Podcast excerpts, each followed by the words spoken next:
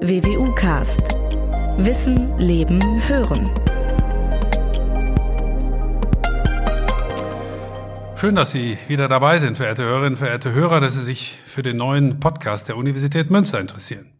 Mein Name ist Norbert Robers, ich bin Pressesprecher der Universität Münster. Wir alle wissen, es sind vor allem die Eltern, Verwandte und Freunde, die einen maßgeblichen Einfluss auf jedes Kind haben, auf dessen gesamten Lebensweg. Aber fällt Ihnen eine Berufsgruppe ein, die ebenfalls Entscheidendes zur Entwicklung eines Kindes beiträgt bzw. beitragen kann? Wenn ich jetzt sage, zum Beispiel für den Bildungserfolg, dann wissen Sie natürlich, von welcher Gruppe ich spreche. Es geht um Lehrer. Jeder von uns hat seine Erinnerungen an seine Pauker, mal gute und mal schlechte. Und fast jeder hat eine Meinung zu diesem wichtigen Beruf. Drei davon möchte ich Ihnen jetzt zitieren. Was aus einem Volk wird, liegt an seiner Erziehung durch Eltern und Schulen und des Einzelnen durch sich selbst. Es ist ein Schicksal des Volkes, welche Lehrer es hervorbringt und wie es seine Lehrer achtet, in welcher Atmosphäre, unter welchen Maßstäben und Selbstverständlichkeiten es den Alltag lebt. Das sagte einst der deutsche Psychiater und Philosoph Karl Jaspers. Zitat 2. Es gibt zwei gute Gründe, Lehrer zu werden. Juli und August. Das sagte der deutsche Fernsehmoderator und Buchautor Guido Kanz. Und schließlich der ehemalige Bundeskanzler Gerhard Schröder in der im eigenen Prägnanz Lehrer sind faule Säcke. Ein geradezu unvergesslicher Satz. Haben somit 770.000 unserer Lehrer an den allgemeinbildenden Schulen vorrangig der langen Sommerferien wegen diesem Beruf ergriffen? Unwahrscheinlich in dieser Verallgemeinerung, aber schwer zu sagen. Immerhin eines kann man wohl mit Fug und Recht konstatieren. Der Beruf des Lehrers hat ein Imageproblem. Aber warum bloß, wenn doch alle wissen, wie wichtig dieser Beruf für unsere Gesellschaft ist? Was reizt junge Menschen überhaupt noch an diesem Beruf, wenn sie ahnen, vielleicht sogar wissen, dass ihr Beruf auf der Ansehensskala relativ weit unten rangiert? Immerhin 25 Prozent der rund 45.000 BWU-Studierenden streben diesen Beruf an, also mehr als 10.000. Wie hat sich dieser Beruf mit Blick auf die Aufgaben und Anforderungen in den vergangenen Jahren grundsätzlich verändert? Ich freue mich sehr, dass wir einen erfahrenen Lehrer für die Beantwortung dieser und weiterer Fragen gewonnen haben, konkret einen Hochschullehrer der WWU.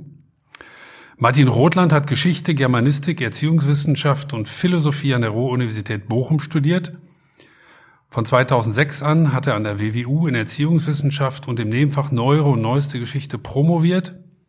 Von 2013 bis 2019 war er Professor für Erziehungswissenschaft mit dem Schwerpunkt Schulpädagogik der Sekundarstufe 2 an der Universität Siegen. Und seit April 2019 ist er nun Professor für Erziehungswissenschaft mit dem Schwerpunkt Allgemeine Didaktik und Unterrichtsforschung. Ich freue mich sehr, dass Sie sich heute für dieses Gespräch Zeit nehmen. Willkommen, Professor Dr. Martin Rothland. Vielen Dank, Herr Robers, für die freundliche Vorstellung. Ich freue mich, hier zu sein. Herr Rothland, der sogenannte Global Teacher Status Index hat 2018 40.000 Menschen in 35 Ländern zum Ansehen von Lehrkräften befragt. Das Ergebnis, so in etwa mal konkret und schlicht zusammengefasst, in kaum einem anderen Land ist das Image von Lehrern so schlecht wie in Deutschland. Was sind Ihrer Einschätzung nach die Gründe dafür? Warum leiden Lehrer so sehr unter ihrem Image? Ja, die Gründe sind, glaube ich, sehr vielfältig. Und ähm, Sie haben es ja schon in der Anmoderation äh, anklingen lassen, wie unterschiedlich die Perspektiven sind, die sich mit dem Lehrerberuf verbinden. Unterschiedliche Erwartungen, Hoffnungen, das Wohl eines ganzen Volkes wird im Grunde in die Hände der Lehrkräfte gelegt auf der einen Seite und auf der anderen Seite diese Verunglimpfung, dieses pauschale verächtlich machen, wie wir es etwa in dem Zitat von Gerd Schröder äh, gerade auch schon gehört haben.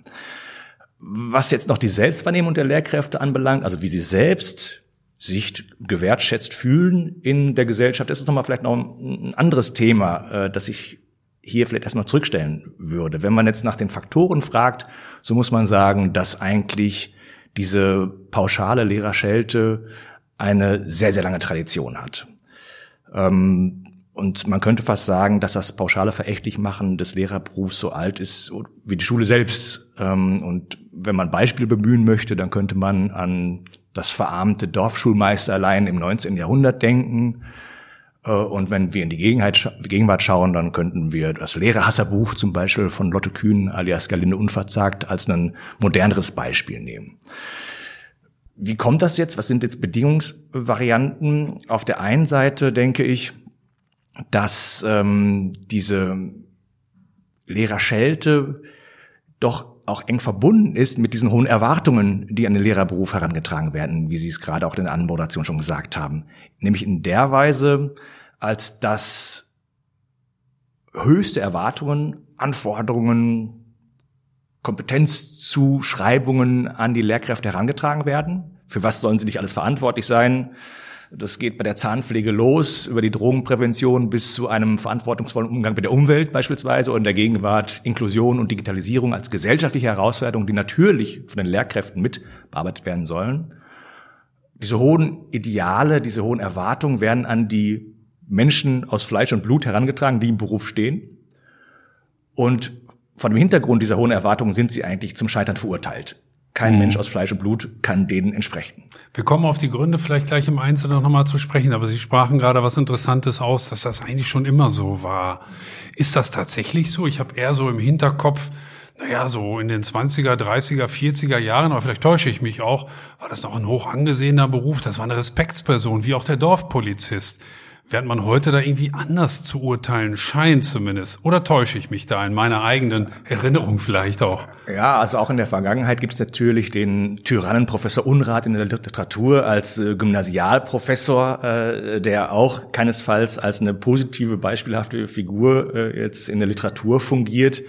Ähm, man kann vielleicht schon sagen, wenn man jetzt auch auf solche ähm, ja, repräsentativen Meinungsumfragen schaut, dass sich seit den 1960er Jahren, jetzt im 20. Jahrhundert, durchaus das Berufsprestige sowohl von Volksschullehrern, später dann als Grundschullehrkräfte erfasst, und Gymnasiallehrkräften, Studienräten gesunken ist. Wobei interessanterweise, dass der Volksschullehrer immer etwas höher ausgeprägt war als das der Studienräte.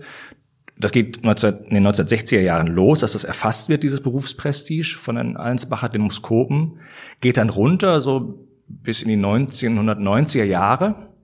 Und dann steigt es interessanterweise aber für die Grundschullehrkräfte deutlich an, während es für die Studienräte, was das Berufsprestige anbelangt, weiter bergab geht. Mhm. Und das ist das, was in der Selbstwahrnehmung der Lehrkräfte eigentlich auch artikuliert wird, so ein Deklassierungssyndrom, wenn man die Wahrnehmung der Lehrkräfte selbst in den Blick nimmt. Das heißt, der Lehrerberuf war schon lange oder ist schon lange schlecht gelitten und nicht erst in den letzten 20, 30 Jahren, wo ich ja auch die Zitate, die ich, zumindest einige davon, die sind ja relativ modern, sagen wir mal. Aber eigentlich hatte der Lehrer, wenn ich sie richtig verstehe, oder haben die Lehrer schon länger ein Imageproblem. Aber, oder ein Erwartungsproblem ja, möglicherweise ja, ja, auch. Das, das würde ich gerne nochmal betonen. Also das ist eben nur die eine Seite der Medaille. Das, äh, das, der Verweis auf die faulen Säcke, äh, auf die langen Ferienzeiten, äh, auf die vermeintlich geringe Arbeitszeit, ähm, auf die hohen Krankenstände, äh, auf die mangelnde, das mangelnde Engagement, das den, den Lehrkräften unterstellt wird.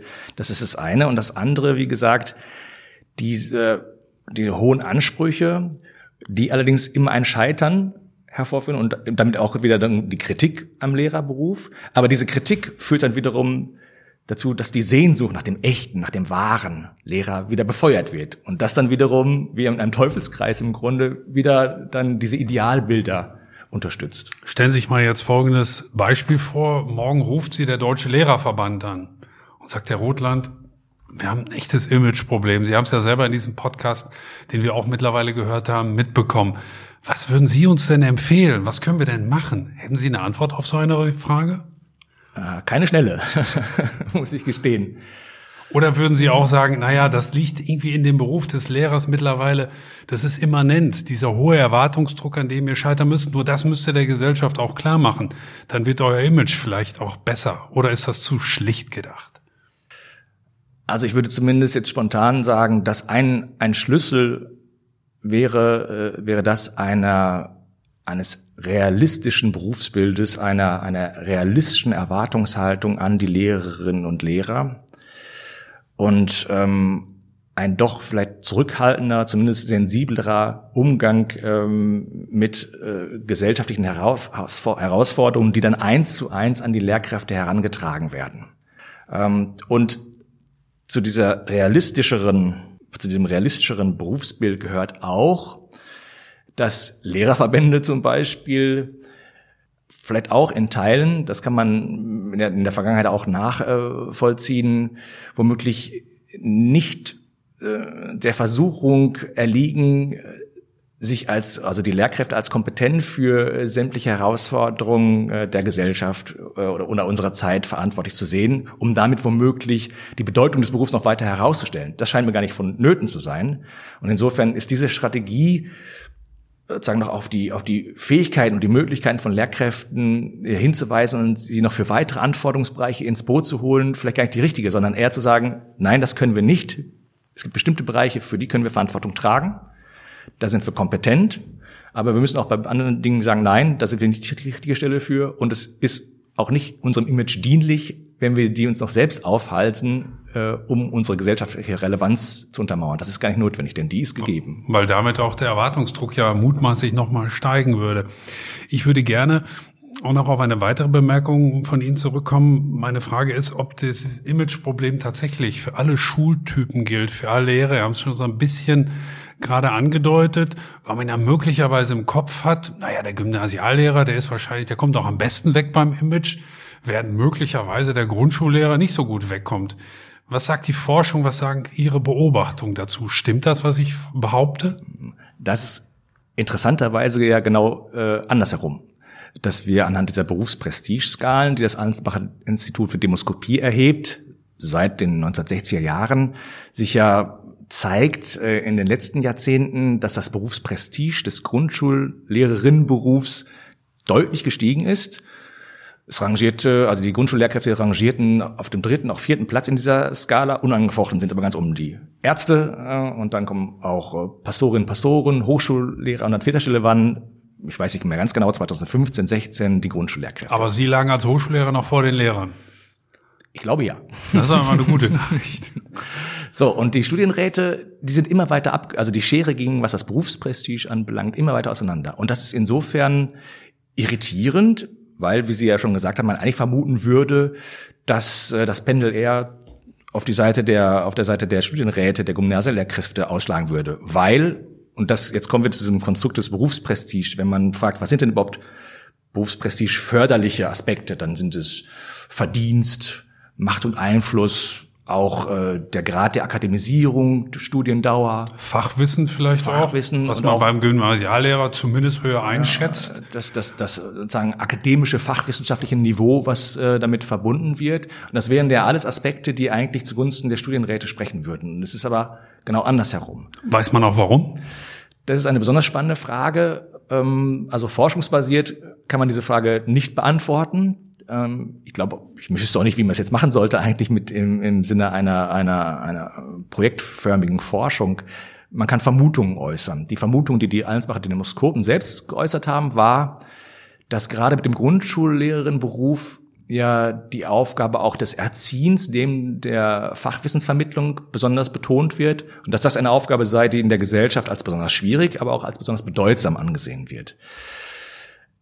Diese Erklärung hinkt ein bisschen oder ist, glaube ich, zumindest nicht ganz ähm, überzeugend, weil ich denke, dass erzieherische Aufgaben auch an den weiterführenden Schulen nach wie vor auch an, anspruchsvolle pädagogische Aufgaben sowohl am Gymnasium als auch in anderen Schulformen ähm, bearbeitet werden müssen und äh, Grundschullehrerinnenarbeit mit Erziehung gleichzusetzen auch dem Grundschullehrerenberuf nicht gerecht wird. Das heißt, man so ein bisschen wabert man und stochert man da im Nebel, wenn man jetzt wissen will, warum genau eigentlich die, die Grundschullehrer besser wegkommen als die Studienräte. Es gibt aber auch noch weitere Argumente, die, glaube ich, ganz, ganz, also die was für sich haben. Das ähm, eines wäre zum Beispiel auch, dass äh, die Grundschülerinnen und Schüler in Deutschland im internationalen Leistungsvergleich, also in der IGLU-Studie, deutlich besser abgeschnitten haben im internationalen Ranking, wenn man es jetzt mal mit PISA vergleicht. Das wäre ein Faktor, der sich womöglich auch auf die öffentliche Wahrnehmung des Grundschullehrenberufs auswirkt. Wenn es eine Schulform gibt im,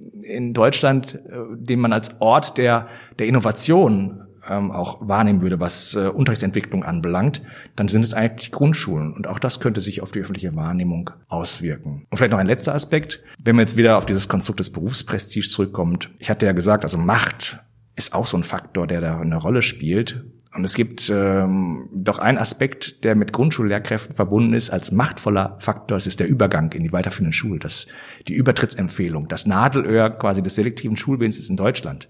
Der Moment, und, vor dem viele Eltern und Schüler zittern. Ja, äh, in Nordrhein-Westfalen vielleicht nicht so sehr wie in Bayern, äh, weil wir eben äh, den Elternwillen hier deutlich stärker im Vordergrund sehen. Aber gleichwohl ist es eine machtvolle Schaltstelle, sozusagen eine machtvolle Gelenkstelle in der Bildungsbiografie von Schülerinnen und Schülern. Könnte sich womöglich auch positiv auswirken. Mhm. Aber wie gesagt, alle Spekulation. Jetzt wollen wir auch mal langsam mit dem, mit der schlechten Rednerei aufhören. Wir haben jetzt viel über das nicht ganz so gute Image, zumindest von einigen Lehrern gesprochen. Auf der anderen Seite gibt es ja doch offenbar nach wie vor viele junge Menschen, die diesen Beruf sehr, sehr anziehend finden. Ich habe schon die Zahlen genannt. Jeder Vierte an der Universität Münster studiert mit dem Ziel, einmal Lehrer zu werden. Was glauben Sie, warum ist dieser Beruf für viele junge Menschen, gerade mit Blick auf das nicht ganz so gute Image, dennoch so anziehend, so attraktiv? Also grundsätzlich ist es so, dass äh, was die Studienwahlmotivation anbelangt, jetzt unabhängig äh, vom Studiengang, ob nun Lernstudiengang oder andere Studiengänge, soziale Motive sehr dominant sind. Und dieses äh, soziale Studien- und dann anschließend auch Berufswahlmotiv wird natürlich auch gerade im, im Lehren- Lehrerberuf bedient. Ähm, wenn man national, international schaut, äh, auch, also zumindest in den westlichen Industrieländern, dann treibt die jungen Menschen ja das, in das Lernstudium vor allen Dingen der Wunsch, mit Kindern und Jugendlichen zusammenzuarbeiten. Und das Interesse an den Fächern, an der Wissensvermittlung. Erst diese Kombination macht die Motivation ja zu einer sozusagen lernspezifischen. Und drumherum sind auch viele weitere äh, motivationale Faktoren, die vor allen Dingen auch ja eher so in, in altruistischen Bereich gehen, also einen Beitrag zur Weiterentwicklung der Gesellschaft äh, leisten, Motive, die sich auf die Förderung vielleicht auch von benachteiligten Kindern und Jugendlichen beziehen, etc. Während andere Motive, also extrinsische, wie zum Beispiel Bezahlung, äh, sicherer Job, sicherer Job äh, ähm, äh, oder lange Ferienzeiten, äh, wie das im öffentlichen Lehrerbild kolportiert wird, nachrangig sind. Das ist jetzt nicht so überraschend. Ähm, dass die Lehramtsstudierenden, selbst wenn sie dieses Motiv antreiben würde, es nicht so benennen, ähm, weil natürlich gerade mit Blick auf den Lehrerberuf ähm, auch allein schon, was die Studienwahlmotivation anbelangt, ähm, auch eine gewisse Erwartungshaltung natürlich da ist und hier eher edle pädagogische Motive äh, erwünscht sind, äh, als das, was für andere Berufe selbstverständlich ist, nämlich ein sicherer Arbeitsplatz, äh, gute Bezahlung. Das ist in anderen Kontexten völlig legitim. Blick auf den Lehrerinnen und Lehrerberuf äh, scheint das nicht legitim zu sein. Ich würde es aber für legitim halten.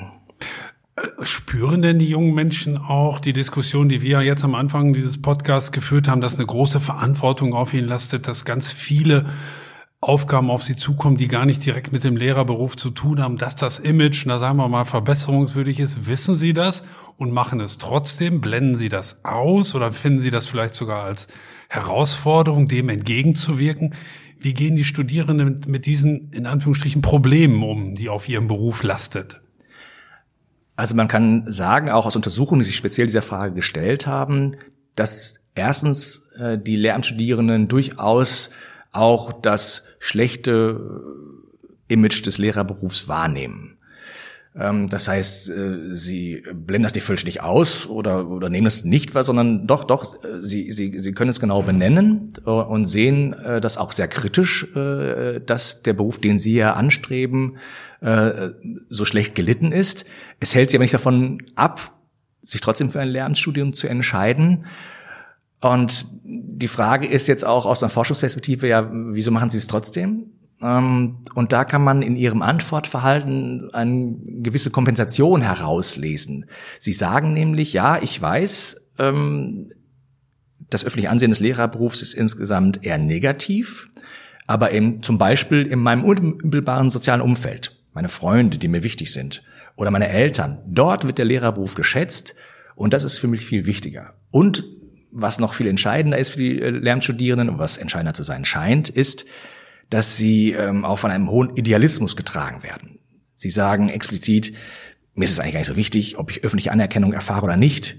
Ich, mir ist die Arbeit mit den Kindern und Jugendlichen viel, viel, für mich viel, viel bedeutsamer. Oder ich werde es besser machen als äh, die Lehrkräfte, die jetzt im Beruf stehen und deswegen werde ich womöglich auch mehr Anerkennung erfahren. Was nutzt mir und was äh, soll mich das Geschwätz in den Medien interessieren? ich mache das trotzdem. Ja, das ist aber natürlich ein eine heikle Form, würde ich sagen, der der der Kompensation oder des Umgangs, äh, weil die Gefahr natürlich besteht, dann in der Berufsrealität dann noch enttäuscht zu werden äh, wenn man sich engagiert, äh, wenn man sich äh, für seinen Beruf im hohen Maße einsetzt, dann eben nicht auch eine entsprechende Anerkennung zu erhalten. Also Aber man kann zumindest nicht sagen, dass sie sich dieser Probleme und dieser Last, die da auf ihnen möglicherweise später wiegt, nicht doch bewusst sind, nämlich die Verantwortung und auch, dass sich die, die Eltern vielleicht einmischen und dass sie auch für Drogenprävention, wie Sie es Anfang gesagt haben, zumindest nach Meinung, Meinung vieler dann mitverantwortlich sind. Das wissen Sie und realisieren Sie auch schon vorher, oder? Das wissen Sie und Sie suchen diese Verantwortung ja. Also gerade in diesen altruistischen Motiven deutet sich ja ein, ein ja, den, der Wille an, diese Verantwortung zu übernehmen und deswegen sich auch für diesen Beruf äh, zu entscheiden.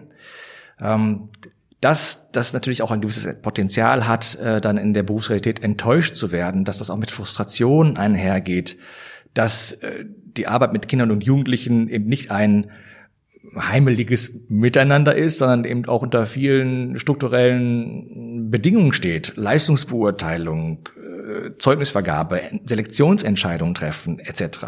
Das sind ja alles Aspekte, die jetzt einem friedlichen Miteinander durchaus entgegenstehen können. Das wird ein bisschen ausgeblendet. Das ist vielleicht auch ein bisschen problematisch an einer allzu idealistischen Studienmotivation. Aber erstmal ist es natürlich grundsätzlich etwas, was man sich wünschen würde, dass mit einem solchen Idealismus in den Beruf, der sehr viele Herausforderungen bereithält, hereingegangen wird. All das, was wir jetzt bisher besprochen haben, Herr Rotland, setzt ja meiner Einschätzung nach voraus, dass dass das durchaus, ich sag mal, stabile Persönlichkeiten auch sein müssen, die diesen Beruf ergreifen. Wie würden Sie denn aus Ihrer Sicht den in Anführungsstrichen idealen Lehrer bezeichnen, so von seiner Persönlichkeit her? Was, was für Typus müsste das sein? Was für Charaktereigenschaften, sagen wir mal, helfen zumindest? Das ist auch eine schwierige Frage. Ich würde mich eigentlich, mm, also ich würde davor zurückschrecken, jetzt ähm, bestimmte Persönlichkeitseigenschaften zu benennen, äh, von denen ich sagen würde, die müsste eigentlich eine, eine ideale Lehrkraft haben. Ich glaube, dass man diesen Beruf genauso wie alle anderen Berufe oder eine Vielzahl von Berufen mit ganz unterschiedlichen individuellen Voraussetzungen ausüben kann. Es gibt natürlich Aspekte, die einem womöglich den Einstieg in den Beruf, auch das Studium bereits leichter machen. Ähm, gerade äh, wenn man äh, sehr viel Freude an sozialer Interaktion hat, wenn man auf der anderen Seite, wenn wir jetzt bei Persönlichkeitseigenschaften sind, auch eine gewisse emotionale Stabilität aufweist, äh, weil eben viele Unwägbarkeiten, weil viele Schwierigkeiten mit diesem Beruf einhergehen. Aber ich würde mich sehr schwer damit tun, ein Persönlichkeitsprofil äh, zu entwerfen. Ähm, gerade auch vor dem Wissen über die Forschung zu Persönlichkeitseigenschaften von angehenden Lehrkräften und von denen, die im Beruf stehen. Ähm, denn hier hat sich jetzt forschungsbasiert aus der Wissenschaft gezeigt, dass es das eine Persönlichkeitsprofil des guten, in Anführungszeichen, Lehrers, der guten Lehrerin. Und das heißt in diesem Falle die Lehrkraft, die etwa ähm, dafür Sorge trägt, dass die Schülerinnen und Schüler besonders viel dazulernen in ihrem Fach. Ein solches Persönlichkeitsprofil gibt es nicht, ist nicht identifiziert worden. Und man hat sehr viele Jahrzehnte danach gesucht ähm, in der Forschung. Und gerade das lässt mich auch davor zurückschrecken, jetzt ein solches Profil hier zu entwerfen. So ein paar Aspekte haben Sie ja schon genannt, dass man Spaß an sozialer Interaktion haben muss oder sollte, äh, dass man auch eine gewisse emotionale Stabilität mitbringt. Jetzt betrachte ich das vielleicht mal aus Sicht eines Vaters oder der Eltern und dann haben manche möglicherweise auch so den im Hinterkopf, naja, was für Lehre so auf unsere Kinder losgelassen werden heutzutage. Ich will das mal in die Frage umswitchen an Sie, Herr Rothland ist das System, was wie wir Lehrer ausbilden, auch darauf aus, diejenigen, von denen wir wissen, es ist doch nicht der richtige Beruf von, für, für euch, dann tatsächlich nachher in Anführungsstrichen auszusortieren, dass man wirklich ehrlich sagt, nein, das ist nicht der richtige Beruf von dich. Für dich sieht unser System das vor unserer Lehrerausbildung, dass man auch manche Leute davor bewahrt? Das berührt, wenn wir jetzt an die Lehrerbildung denken, ja im Grunde eine Debatte, die in den letzten Jahren Jahrzehnten auch geführt wurde, nämlich der Debatte um die Eignungsabklärung für angehende Lehrkräfte. Ähm, dass also dafür plädiert wurde, bereits vielleicht zu Beginn des Studiums oder zumindest im Studienverlauf beim Übergang vom Bachelor auf den Master zu kontrollieren im Sinne eines Eignungs, mit Hilfe eines Eignungsabklärungsverfahrens, ob äh, die Person nun für den Beruf geeignet ist oder nicht.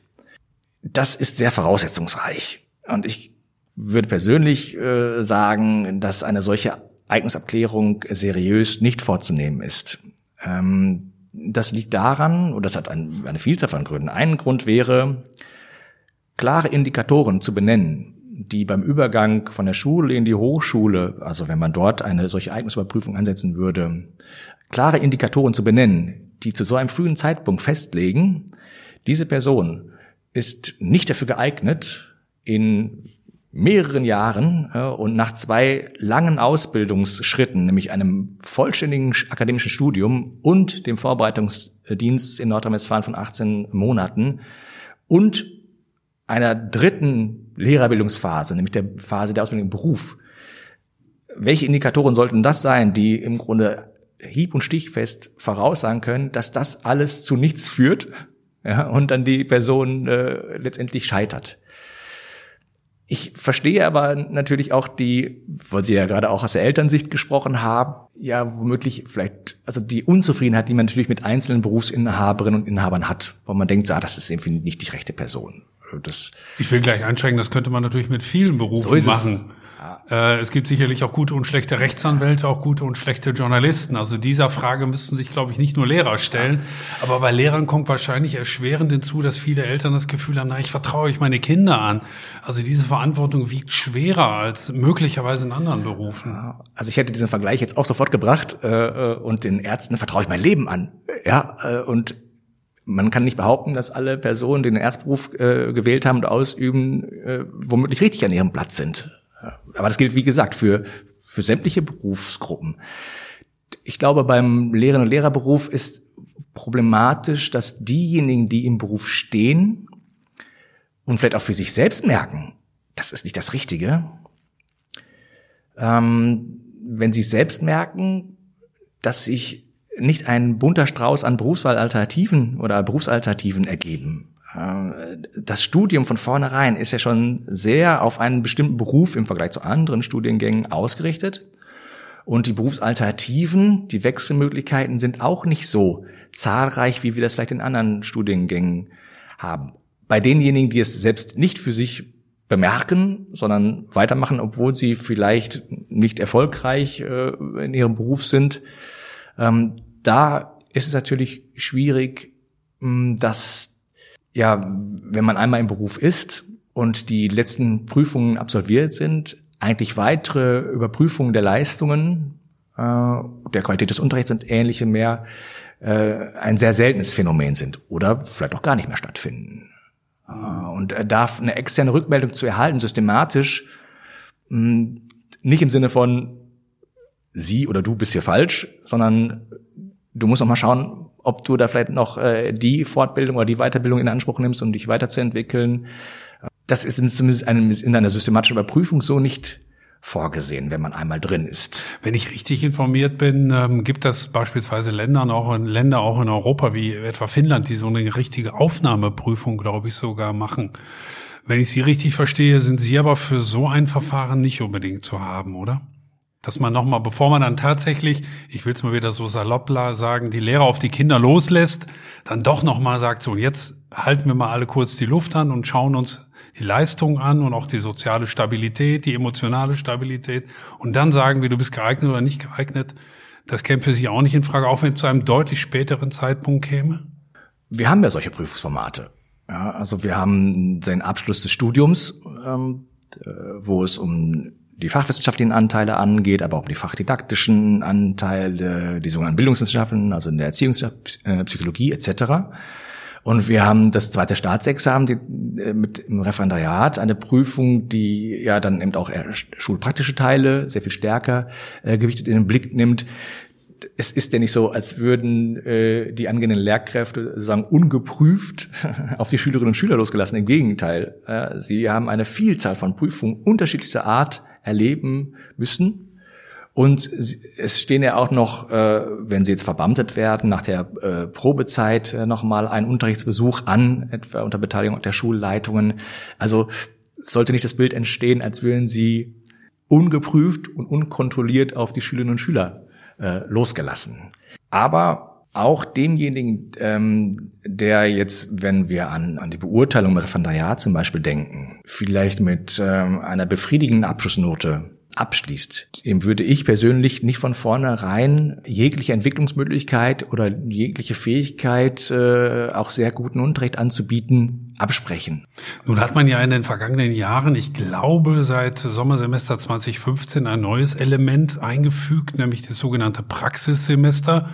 Äh, bleiben wir also ruhig mal bei diesem Thema der Vorbereitung auf diesen Beruf. Ist das ein Element, wo Sie sagen, ja, das war nochmal gut, dass man das oben drauf gepackt hat, um zu einem Zeitpunkt X, ich glaube, es findet im Masterstudium statt, ähm, doch mal die angehenden Lehrkräfte in die Schulen zu schicken und mal dann gegenseitig zu schauen, ob man da geeignet ist oder nicht. Halten Sie dieses sogenannte Praxissemester für eine gute Ergänzung in der Vorbereitung auf den Beruf? Das Praxissemester ähm, ist ja 2015 zumindest in Nordrhein-Westfalen eingeführt worden, aber auch in anderen äh, Bundesländern ähm, ja verbreitet eingeführt worden, äh, um bestehende Praxisphasen nochmal zu erweitern. Das heißt, wir haben im Bachelor als auch im Masterstudium schon zuvor Praxisphasen gehabt mit vier, fünf, sechswöchiger äh, Aufenthaltsdauer in den, in den Schulen. Und das ist mit dem Praxissemester jetzt noch mal deutlich erweitert worden auf 20 Schulwochen, äh, bedeutet das Praxissemester auch. Es wird ja von der Universität verantwortet und in Kooperation mit den Zentren für schulpraktische Lehrerausbildung in Nordrhein-Westfalen, also die zweite Phase des Referendariat und die Institution, die das verantwortet. Ich bin ein bisschen skeptisch, was jetzt die Verbesserung anbelangt, äh, die mit dem Praxissemester sich erhofft worden ist. Ähm, und ich sehe das Praxissemester erst einmal als ein Studienelement. Es ist Teil der universitären Lehrerausbildung. Und das Praxissemester ist eingeführt worden, also eine deutliche Verlängerung der Praxisphase ohne dass man jetzt vorher schon sagen konnte, verlängerte Praxisphasen führen zu einer Kompetenzsteigerung der äh, ähm, Studierenden oder ähnlichem mehr. Im Gegenteil ist es eigentlich so, wenn man kürzere Praxisphasen mit längeren Praxisphasen vergleicht, ähm, dass die längeren Praxisphasen nicht äh, zu einem besseren Ergebnis führen. Im Gegenteil. Es deutet sich in der Forschung eigentlich eher an, dass verlängerte Praxisphasen eher das unterstützen, was man so ein, ein Imitationslernen äh, nennen könnte. Das heißt, die Lernstudierenden schauen sich bei ihren Mentorinnen und Mentoren oder bei den Lehrkräften, bei denen sie gerade im Unterricht sind oder bei denen sie auch selbst unterrichten können, deren Praktiken, deren Handlungsweisen ab. Und da wäre ich doch auch sehr kritisch, ob das denn wohl Sinn eines universitären Studiums ist und eines Praktikums innerhalb eines Studiums eine ja, solche Meisterlehre zu forcieren. Das ist natürlich nicht intendiert, das ist klar. Intendiert ist etwas anderes. Das ist im Grunde eine, eine zweiteilige Vorgehensweise. Auf der einen Seite schulpraktische Erfahrungen auch im eigenen Unterrichten, unter Begleitung, so heißt es in Nordrhein-Westfalen. Und auf der anderen Seite sollen die Studierenden aber auch eben wissenschaftlich einsozialisiert in ihrem akademischen Studium, forschend sich mit der Praxis beschäftigen, die sie dort wahrnehmen und dadurch einen kritisch reflexiven Zugang zur Praxis gewinnen. Das Problem dabei ist, dass beides zugleich stattfinden soll. Und das macht die Sache schwierig, denn dieses Forschen erfordert ja eigentlich Distanz von praktischem Handlungsdruck, um sozusagen überhaupt den Praktiken auf die Schliche zu kommen, die man da beobachtet. Aber wenn ich selbst unter Handlungsdruck stehe, dann fehlt mir eigentlich diese Distanz. Also es wird beides gewollt in einem Format, wo ich also nicht sicher bisschen, bin, ob es klappt. Ein bisschen überfrachtet? Das könnte man auf jeden Fall sein, auch wenn man an die Rollen denkt, die die Studierenden dann, dann einnimmt. Es gibt ganz viel Forschung zum Praxissemester mittlerweile äh, und die Forschung ähm, zu den schulpraktischen Anteilen in der Lehrerinnen und Lehrerbildung ist immer noch gefordert, insbesondere auf diese Langzeitpraktika. Wenn man die Selbsteinschätzung der Lehramtsstudierenden mal als Maßstab nimmt, dann müsste man nicht sagen, es ist ein voller Erfolg. Äh, denn die Lehramtsstudierenden berichten Kompetenzzuwächse, ein hohes Kompetenzniveau in ihren Einschätzungen, was Unterrichten, Erziehen, Leistungsbeurteilung und ähnliches mehr anbelangt. Ähm, der Haken äh, an diesen Befunden ist, dass sie sich auch schon zu Beginn des Praxissemesters unglaublich hoch einschätzen. Ja, also sie, sie geben an, schon zu können, was sie eigentlich im Rahmen einer langwierigen Ausbildung, die auch am Masterstudium noch nicht abgeschlossen ist, eigentlich noch erwerben müssten. Ich würde soweit gehen, vielleicht etwas ketzerisch, das Praxissemester wäre eigentlich dann ein Erfolg, wenn die Lehramtsstudierenden systematisch irritiert würden in ihrem Glauben, sie könnten schon alles und die Kompetenz, Selbsteinschätzung zurückgehen würden. Dann wäre es ein Erfolg, könnte man oder würde ich so sagen, äh, weil ihnen dann womöglich in der Konfrontation mit der Berufsrealität auch vielleicht naive Vorstellungen genommen werden, was sie glauben schon alles zu können. Das heißt, so richtig trauen Sie dem Beraten nicht, dass gerade am Anfang offensichtlich die Selbsteinschätzung extrem positiv ist. Es ist kaum noch Luft nach oben. Also wenn man jetzt eine Skala von 1 bis 5 nimmt, dann liegen die Einschätzungen, Beispiel fiktives, bei 4,8. Äh, da kann sie auch gar nicht mehr viel verbessern, weil äh, im Grunde das dann die Grenze erfasst ist. Und das, also äh, wenn sie das alles schon könnten, dann könnten sie gleich loslegen. Ja, also das, äh, das kann so nicht funktionieren, das kann äh, so nicht stimmen. Es hat vielleicht auch mit dem Praxissemester und der Anlage zu tun. Was wir so auch aus, aus verschiedenen Studien wissen, auch aus der, der Begleitung der Lehramtsstudierenden, hat das, wird das Praxissemester sehr zur Bestärkung der Lehramtsstudierenden genutzt. Ist ja auch richtig so. Äh, es wird ja auch keine Beurteilung der Praxiseinteile vorgenommen. Beurteilt wird nur das, was der Studienanteil ist. Und insofern kommen womöglich die kritischen Rückmeldungen auch dann erst im Vorbereitungsdienst, äh, während im Praxissemester sich noch eher so eine Kultur der, der Bestärkung zeigt in den Befunden, die man bislang so nachlesen kann. Apropos, was Sie können. Im Prinzip geht es ja, wenn man das sehr holzschnittartig sagen würde wollen, äh, in der Lehrerbildung, in der Lehrerausbildung darum, ihnen ein gewisses Fachwissen beizubringen, den angehenden Lehrern, aber auch didaktische Fähigkeiten und Kompetenzen. Das sind ja so die zwei, sagen sehr grob gestrickten Stränge.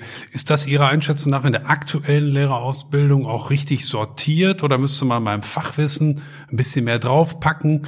Bei der Didaktik ein bisschen weniger oder umgekehrt? Oder haben Sie den Eindruck, dass das insgesamt in der Lehrerausbildung sehr wohl austariert ist? Das Verhältnis von Vermittlung von Fachwissen und didaktischen Kompetenzen? Das kommt immer darauf an, wen Sie fragen.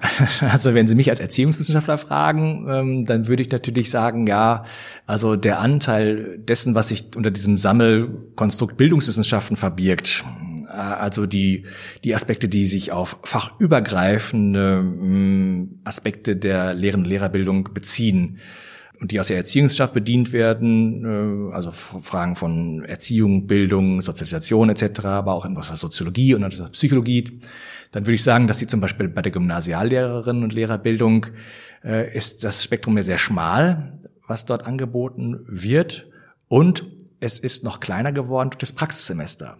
Denn die Leistungspunkte, die jetzt im Praxissemester durch dieses Format vereinnahmt werden, die müssen ja irgendwo herkommen, sie müssen irgendwo abgezogen werden. Und auch das hat mitunter dazu geführt, dass ähm, sagen, dieser bildungswissenschaftliche Anteil relativ klein geblieben ist, sagen wir so.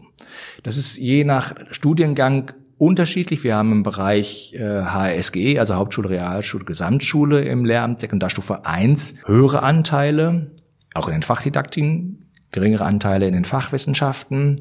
Ich glaube, das ist tatsächlich, also das, das Grundproblem ist, dass es einfach eine, Frage der, der Perspektive ist äh, und dass die, die Fachwissenschaften natürlich immer sagen würden, wir brauchen mehr Fachwissenschaften. Die Fachdidaktiker würden immer sagen, wir brauchen mehr Fachdidaktiken und sie müssen sich vor allem mit ihren eigenen Kollegen in den Fachwissenschaften darum streiten. Ja, und in den Bildungswissenschaften sagen die Bildungswissenschaftler, ja, wir brauchen mehr Erziehungspsychologie und dann sagen vielleicht die Soziologen, ja, wir brauchen vielleicht ein bisschen mehr Soziologie als Erziehungswissenschaft. Deswegen muss es wahrscheinlich, ich würde es nicht sagen als Verhandlung nicht unbedingt bezeichnen, aber es muss ein ausgewogenes und austariertes Verhältnis geben, meiner Einschätzung nach, wobei das angemessen zum Tragen kommt, oder?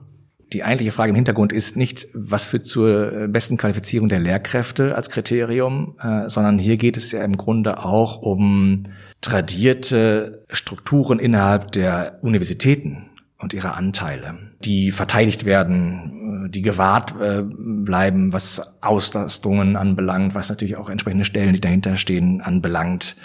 Ähm, und insofern wird, äh, werden diese Anteile ja nicht allein mit dem Kriterium bestimmt, was macht den besten Lehrer, die beste Lehrerin, sondern wie sind unsere Studienstrukturen, wie sind unsere fachwissenschaftlichen Disziplinen aufgestellt etc und wie erfolgreich sind sie im Ringen äh, um ihre Anteile am Kuchen, was diese mhm. Ausbildung anbelangt. Und dann kommt noch was anderes hinzu, um, um da vielleicht mal einen kleinen Schnitt zu machen, Herr Rothler, nämlich die Politik. Und wir alle wissen, Bildungspolitik ist, ist Ländersache. Das heißt, ich könnte mir vorstellen, dass die Lehrerausbildung in unseren 16 Bundesländern vielleicht jetzt nicht sich kolossal unterscheidet schon, sondern sich durchaus voneinander unterscheidet. Wir können jetzt nicht alle 16 Systeme miteinander vergleichen, aber ganz grob halten Sie das Prinzip, dass man das 16-fach anders so ein bisschen zumindest macht, würden Sie das verteidigen und sagen, das ist schon gut und richtig, das ist auch das Bemühen darum, das immer beste System zu finden die Lehrer lernen, die Länder lehren auch und, und lernen auch voneinander. So gesehen ist das gut so, wie wir das machen. Also die Kulturhoheit der Länder, wir haben das Prinzip der Bundesstaatlichkeit äh, und äh, damit einhergehend die Kulturhoheit der Länder äh, und damit wiederum einhergehend nicht nur den Bildungsföderalismus, was die Schule anbelangt, sondern auch was die Hochschulen anbelangt, was die Lehren- und Lehrerbildung angeht. Das lässt sich so schnell nicht verändern und es führt zu einer gewissen Vielfalt, wenn man es positiv ausdrückt. Aber, wie Sie schon gesagt haben, nicht dazu, dass wir jetzt ganz unterschiedliche Systeme haben, im schulischen wie im hochschulischen Bereich in der Lehrerbildung. Ich würde sagen, dass sagen, dieser Ruf nach Einheitlichkeit, nach zentraler Steuerung, nach zentraler Regelung, das ist kein, kein Gut an sich. Das gilt für den schulischen Bereich wie auch für den hochschulischen. Und was der Bildungsföderalismus bietet, ist womöglich auch schnellere Veränderungen, Entscheidungen, auch Anpassungen an bestimmte Bedürfnisse. Wir wissen ja auch gerade, was den Lehrerarbeitsmarkt anbelangt, dass der je nachdem, wie äh, ländlich ein Bundesland geprägt ist, zum Beispiel, sehr unterschiedlich ist. Also dass, dass die die Passgenauigkeit der Reaktion auf bestimmte Anforderungen, die in einem Bundesland spezifisch sind, in dieser Art und Weise womöglich eher angegangen werden können, als wenn es zentralstaatlich geregelt äh, würde. Zumal ja auch keiner die Garantie hat, dass eine zentralstaatliche Regelung dann immer die richtige wäre. Auch daran würden sich ja wahrscheinlich zig Diskussionen. Nicht die richtige äh, und vor allen Dingen auch nicht die schnellere. Ja, äh, und wenn ich jetzt auf die, also in der, in der Lehren- und Lehrerbildung würde man vielleicht sagen, sind die Unterschiede womöglich gar nicht so gravierend, wie das im schulischen Bereich eher wahrgenommen wird. Aber auch für den schulischen Bereich gibt es ja gute Gründe dafür, dass äh, ein Land wie das Saarland zum Beispiel entscheidet, äh, dass Französisch die Erstsprache ist im Fremdsprachenlernen und nicht Englisch und äh, dass hier eine zentralstaatliche Vorgabe, nein, wir brauchen Einheit, das ist das höchste Gut, äh, alle müssen mit Englisch anfangen, das würde aber im Grunde den Herausforderungen der besonderen Lage des Saarlands nicht gerecht werden. Aber Sie merken schon, das ist jetzt kein klares Plädoyer für oder gegen den Föderalismus, der ist für mich erstmal gesetzt, ja, und damit auch die Kultur der Länder. Und das äh, bringt es ja zumindest mit sich, zumindest um auf die Lehrer jetzt vielleicht, äh, auf die, die aktuellen Lehrer mal einzugehen, mit sich, dass viele so ein bisschen darüber klagen, dass sie sich manchmal von der Politik auch alleingelassen fühlt und auch überfrachtet fühlen. Kaum ist eine Landtagswahl vorbei, kann das System möglicherweise schon wieder von rechts nach links umgedreht werden und plötzlich kommen so Themen wie Digitalisierung und Inklusion auf die Lehrer zu. Können Sie da die Lehrer verstehen, auch wenn das jetzt natürlich sehr grob ähm, wieder formuliert ist, dass Sie manchmal sagen, mein Gott, die Politik, die, die lastet aber auch einiges auf unseren Schultern ab? Das will ich so unterstützen. Und da, da schließt sich in gewissem Sinne auch der Kreis zum Beginn unseres Gesprächs, was das öffentliche Lehrerbild anbelangt, dass in der Geschichte des Lehrern und Lehrerberufs letztendlich es die Lehrkräfte immer mit ein, mit neuen Herausforderungen, neuen Aufgaben betraut worden sind, die immer on top zu dem schon bestehenden Kerngeschäft des Fachunterrichts beispielsweise oder von Erziehung und Bildung im allgemeinbildenden Schulwesen hinzugekommen sind. Und ähm, der Mechanismus, der dort greift, ist natürlich der, dass äh, eine gesellschaftliche Herausforderung wie Inklusion oder Digitalisierung jetzt als die letzten großen Themen, wenn ich sagen, alle Personen einer nachwachsenden Generation erreichen möchte und eine so zentrale gesellschaftliche Herausforderung angehen möchte, dann ist die Schule natürlich das optimale Instrument, denn es gibt keine andere Institution, mit der ich jetzt aus staatlicher Perspektive alle erreichen könnte. Allerdings sind ähm, solche Neuerungen oder solche Initiativen, wenn wir jetzt an das Thema Inklusion zum Beispiel denken, sind natürlich sehr voraussetzungsreich. Und da würde ich schon auch die Beobachtung der Lehrkräfte selbst teilen, dass hier Entscheidungen getroffen werden, dass hier im Grunde ja Neuerungen eingeführt werden, ähm, ohne dass die Voraussetzungen dafür in Schule und Unterricht überhaupt schon bestehen.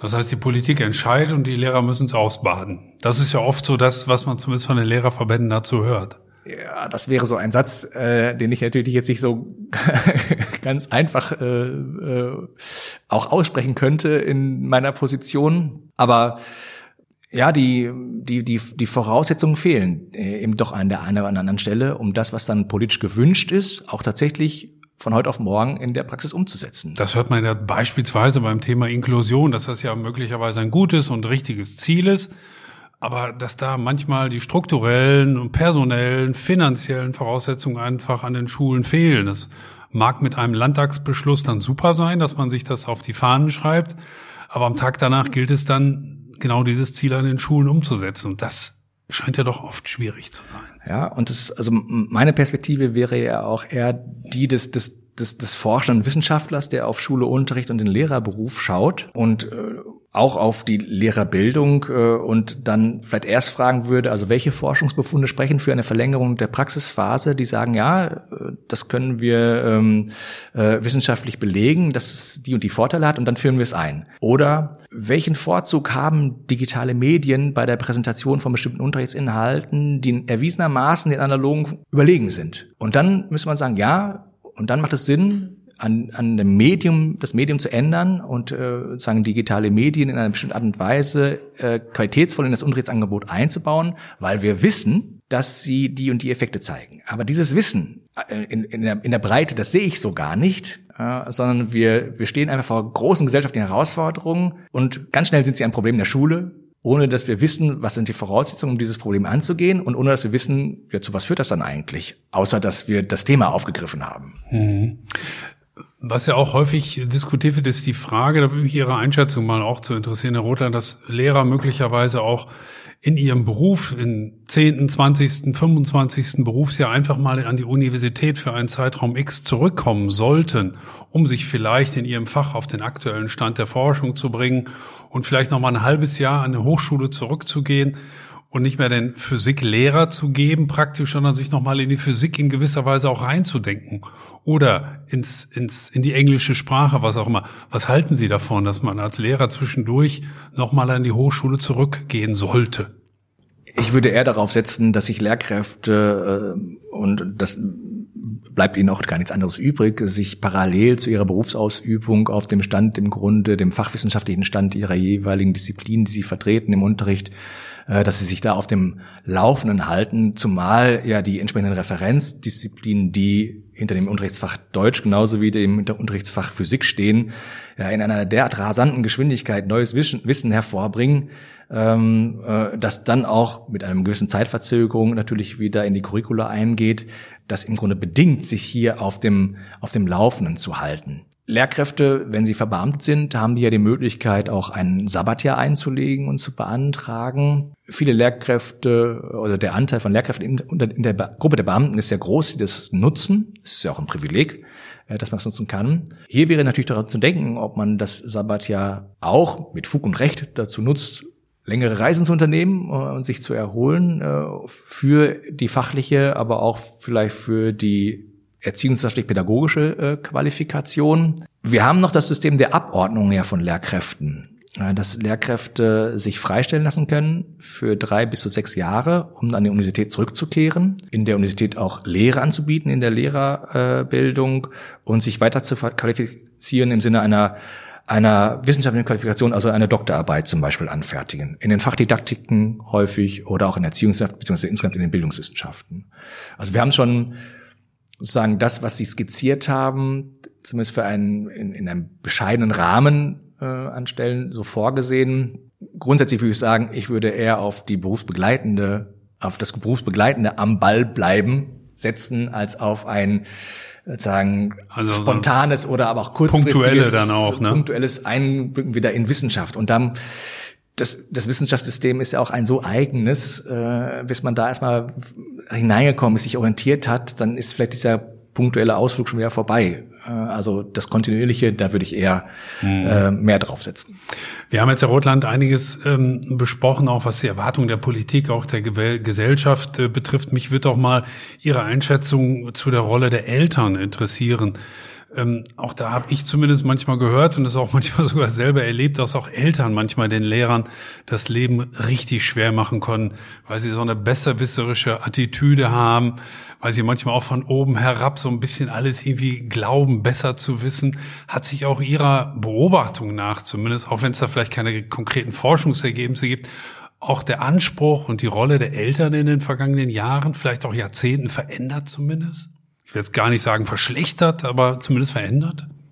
Na, womöglich hat sich zumindest ähm, die Wertigkeit, die Bedeutung, die der schulischen Ausbildung ähm, der eigenen Kinder zuteil wird, äh, hat sich diese Wertigkeit, äh, ist, hat diese Wertigkeit zugenommen in der Wahrnehmung der Eltern, so dass sie mehr Aufmerksamkeit äh, dem schulischen Belang ihrer eigenen Kinder widmen sich womöglich auch mehr engagieren, kritisch nachfragen, besorgt sind äh, um die ähm, Karrieren der eigenen Kinder im Bildungsverlauf, wobei das natürlich gerade bei so einem hohen Engagement, äh, einer hohen Wertigkeit, die schulische Bildung aus dem Elternhaus zugeschrieben wird, natürlich immer eine Frage dann letztendlich auch ähm, äh, ja, der Statusgruppe beziehungsweise der Zugehörigkeit zu einer äh, zu einem bestimmten sozioökonomischen Milieu einhergeht. Also man würde wahrscheinlich ähm, falsch liegen, wenn man hier global äh, sagen die Elternschaft in den Blick nähme,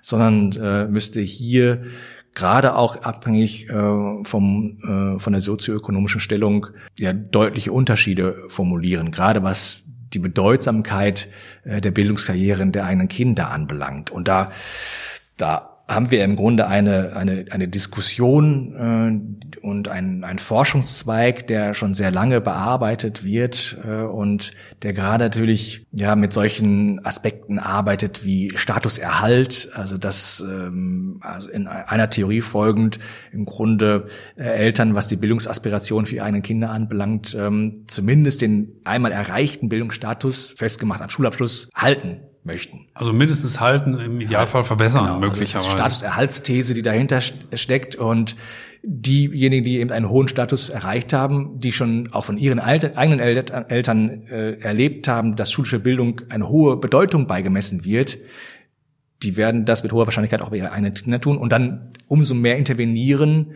wenn die eigenen Bildungsaspirationen zu scheitern drohen. Ja. Das heißt, damit muss ich als Lehrer heutzutage einfach auch klarkommen, dass sich viele Eltern, sicherlich nicht alle, aber viele Eltern sehr auch für den Bildungsweg ihrer Kinder interessieren. Das kann man auch positiv sehen. Sie engagieren sagen. sich auch, sie interessieren sich dafür, sie unterstützen das möglicherweise. Der eine oder andere wird dann aber möglicherweise auch übergriffig. Ähm, aber damit muss man als Lehrer offenkundig leben, oder? So ist es. Und die Lehrkräfte sind verpflichtet, den engagierten und interessierten Eltern, aber auch denjenigen, die nicht so interessiert sind, erklären und begründen zu können, warum was in der Schule stattfindet, warum wie vorgegangen wird, äh, warum der Unterricht so äh, vollzogen wird mit den Inhalten, äh, wie das die Eltern wahrnehmen. und gerade in dieser, ja, in dieser Begründungspflicht, in diesem Erklären können, den Eltern oder auch anderen, die nachfragen, darin liegt ja auch eine der Begründungen dafür, dass man sagt, Lehrerbildung muss an der Universität stattfinden, weil die Lehrkräfte mehr über ihren Beruf wissen müssen als nur das Wissen über Tradition, so haben wir schon immer gemacht äh, und so hat schon immer funktioniert äh, und wir müssen eigentlich nur so viel wissen, wie in Schulbüchern steht, damit am Ende die Schüler so schlau sind wie die Lehrkräfte, wenn es nur so wäre. Aber dem ist ja nicht so. Lehrkräfte sind begründungspflichtig, weil sie auch so viel Verantwortung für die nachwachsenden Generationen haben. Über die Karrieren im Grunde, die Bildungskarrieren, aber auch darüber hinaus die Lebenswege der Schülerinnen und Schüler. Dieser Verbegründungspflicht können sie unter anderem nachkommen, weil sie ein höchst differenziertes Wissen in einem akademischen Studium erworben haben. Nicht nur mit Blick auf das Fach, das sie vertreten, sondern auch auf Grundbedingungen von ja, gesellschaftlicher Bildung, äh, Überlegungen zum Allgemeinbildungskonzept, äh, zum Lernen, zur Entwicklung von Heranwachsenden etc. etc. Wir kommen in diesen Tagen, in diesen Zeiten, Herr Rothland, natürlich um das Thema Corona nicht herum. Ähm, das geht äh, so, so gar nicht. Und wir alle wissen, dass Schulen, Hochschulen, aber wir sprechen heute vor allem über Schulen, Lehrer und Eltern und Schüler natürlich auch vor allem davon sehr, sehr stark betroffen sind. Wir haben es in den vergangenen Monaten oft gehört. Auch das können wir jetzt in der Kürze der Zeit natürlich jetzt sicherlich nicht erschöpfend und im Detail beantworten, aber viel ist ja gesagt worden auch über das Thema Homeschooling, dass das eine große Belastung gewesen sei. Ist das auch Ihr Eindruck? dass das tatsächlich ein Grundproblem oder eine massive Belastung für viele Schüler, für viele Eltern, für viele Lehrer auch war? Oder war das Klagen auf hohem Niveau? Oder wie schätzen Sie das ein? Ja. Interessanterweise ähm, wieder aus der Perspektive des, des, des, des Forschenden gibt es mittlerweile viele Untersuchungen, zumindest zum ersten Lockdown im Frühjahr 2020, die sich aus einer Forschungsperspektive mit diesem Thema befasst haben. Äh, jüngst sind 84 Studien im deutschsprachigen Raum gezählt worden. Das ist schon eine erkleckliche Menge. Ähm, ich würde gerne zunächst bei dem Begriff Homeschooling anfangen wollen. Ähm, ich bin persönlich äh, doch immer sehr irritiert, mit welcher Selbstverständlichkeit im Grunde Aufgaben von Lehrkräften ähm, an die Elternhäuser äh, im Grunde im Sinne dieses Homeschooling delegiert werden so als wäre das Vermitteln der binomischen Formeln oder der Ursprung des Ersten Weltkriegs ähm, oder die Interpretation von Goethes Faust so etwas, was wir, was man qua Natur kann, weil man Vater oder Mutter wird. Äh, und dass hier Aufgaben delegiert werden an die Elternhäuser, die sonst von Personen ja getragen werden, von denen wir ja gerade schon gesprochen haben, dass sie eine lange, anspruchsvolle akademische Ausbildung hinter sich haben. Das finde ich schon irritierend. Das größte Problem habe ich mit dem Homeschooling-Begriff, weil ja im Grunde die Verantwortlichkeit an die Elternhäuser zu delegieren scheint. Aber die Verantwortung für die Lernprozesse, die bleibt ja bei den Lehrkräften bestehen, auch in diesen Formen des, des Fernunterrichts. Wenn man jetzt äh, aus Untersuchungen oder in Untersuchungen schaut, wie sich Eltern und Schüler auch äußern zu ihren Erfahrungen dieser Schulschließungen im Frühjahr 2020, dann ist eigentlich ganz interessant, dass die Eltern sowohl große Belastungen, auch Ängste äußern, diese ja, Unterstützung dieses Fernunterrichts auch wiederum in Anführungszeichen gesetzt, äh, aber auch zum Teil als Herausforderung äh, sehen, das auch äh, durchaus enthusiastisch sehen, wobei man da wahrscheinlich auch nochmal genauer gucken müsste, welche Elternhäuser äußern sich hier wie. Da haben wir ein bisschen Ambivalenz. Bei den Schülern und Schülerinnen haben wir eine relativ eindeutige Aussage nämlich eine negative Beurteilung und nicht, weil sie Angst haben, sie würden nicht genug lernen in ihren Fächern, sondern weil die soziale Interaktion fehlt, fehlt, weil die Unterstützung fehlt, weil die Rückmeldungen zu den eigenen Leistungen fehlen. Und das ist, glaube ich, auch das, was wir jetzt gerade aktuell auch in der, in der öffentlichen Diskussion wahrnehmen. Ich halte diese Fokussierung auf sozusagen die, die, die fachlichen Defizite, die ja zum Teil die Diskussion dominieren, die verlorene Generation und ähnliche Vokabeln sind da bereits schon ganz früh, auch im, im März 2020 gefallen. Ich glaube, dass die, dass das auch ein wichtiger Aspekt ist, keine Frage, aber in meinen Augen nicht der entscheidende. Ähm, Homeschooling ist ja auch auf höchstrichterlichem Beschluss nicht verboten worden, weil man Unterricht nur im Klassenverband organisieren kann, weil man nur im Klassenverband lernen kann, sondern das, das zentrale Argument äh, für das Verbot ist die soziale Integrationsfunktion der Schule die Persönlichkeitsbildung im Sinne gerade dieses Allgemeinbildungskonzept und all dem, was wir sagen an, an persönlichkeitsbildenden Aufgaben in Schule und Unterricht sehen. Und das ist, glaube ich, der, ja, der, der größere Problemkreis, ähm, äh, diese, diese mangelnde soziale Integration, die eben auch in dieser Fernunterrichtssituation und auch durch digitale Medien nicht kompensiert werden kann, also in keiner Zoom-Sitzung. Ich würde gerne mal einen Begriff in dem Zusammenhang von Ihnen nochmal aufgreifen, nämlich die Lost Generation, die verlorene Generation. Ist das im Moment nicht ein bisschen weit hergeholt? Wir haben jetzt ein gutes Jahr mit der Pandemie zu tun oder ist die Lage wirklich so kritisch, dass Sie sagen, ja, da muss tatsächlich was passieren. Wir müssen aufpassen, dass wir da nicht eine Generation tatsächlich verlieren. Mir kommt das so groß vor, diese These, die dahinter steht. Es gibt ja bestimmt unterschiedliche Meinungen zu äh, und Positionen, äh, auch äh, Positionen, die da sehr skeptisch und sehr ängstlich sind.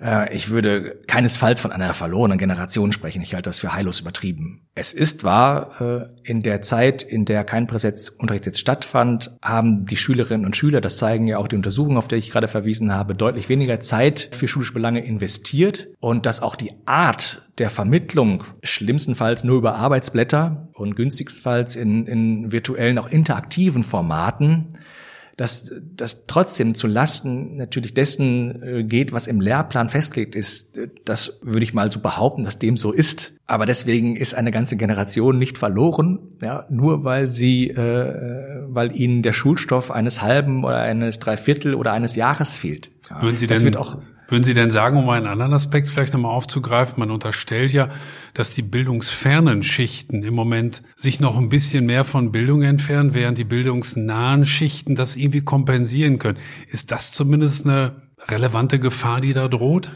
Das ist eine ganz große Gefahr. Also gerade diejenigen, die ohnehin schon zu den lernschwächeren Schülerinnen und Schülern zählten, die schon ohnehin Probleme mit den schulischen Herausforderungen hatten, die auch deshalb auf mehr Unterstützung angewiesen sind und denen es auch viel schwerer fällt, ihren Lernprozess selbst zu organisieren, ihren Tagesablauf zu organisieren. Das zeigen auch die jetzt aktuellen ersten Studien, dass die eigentlich diejenigen sind, die äh, am meisten leiden unter der mangelnden Präsenz, unter der mangelnden Unterstützung, unter der mangelnden sozialen Interaktion.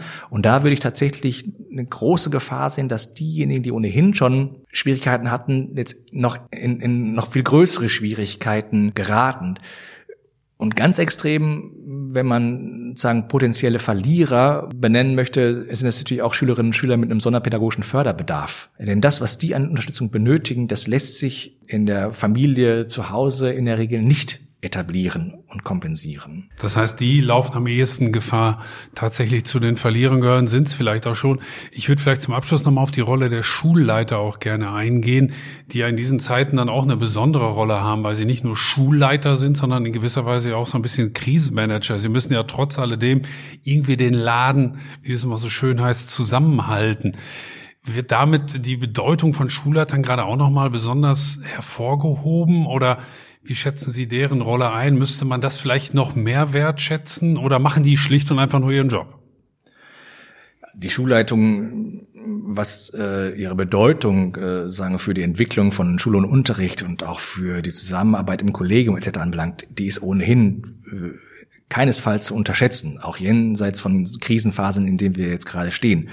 Wobei wir uns jetzt nicht den, den einen Schulleiter oder die eine Schulleiterin denken müssen, sondern eine, eine Schulleitung, also eine, eine erweiterte Schulleitung, wo auch mehrere Kolleginnen und Kollegen äh, mit aktiv sind. Sie sitzen zwischen allen Stühlen und in der aktuellen Situation aller Wahrscheinlichkeit noch einmal in mehr äh, als das im, im Alltagsgeschäft jenseits von Pandemiesituationen der Fall ist. Äh, Gerade aktuell was an Anforderungen an die Schulleitungen herangetragen äh, wird aus dem Kollegium, auch was äh, etwa die Infrastruktur herstellen für ja, digitale Lernangebote, dann aber auch in den Schulen zu organisieren, dass diejenigen, die zu Hause eben keinen eigenen Arbeitsplatz haben oder nicht genug Endgeräte, um sich zu beteiligen an solchen Konferenzen, denen dann wieder in der Schule Räume zu bieten, äh, uns äh, das zu organisieren und insbesondere, wir haben gerade schon gesprochen, die Anforderungen der Eltern. Und da ist das Spektrum ja unglaublich weit. Ja, die einen äh, klagen, dass es nicht genug Aufgaben gäbe und die Schüler nach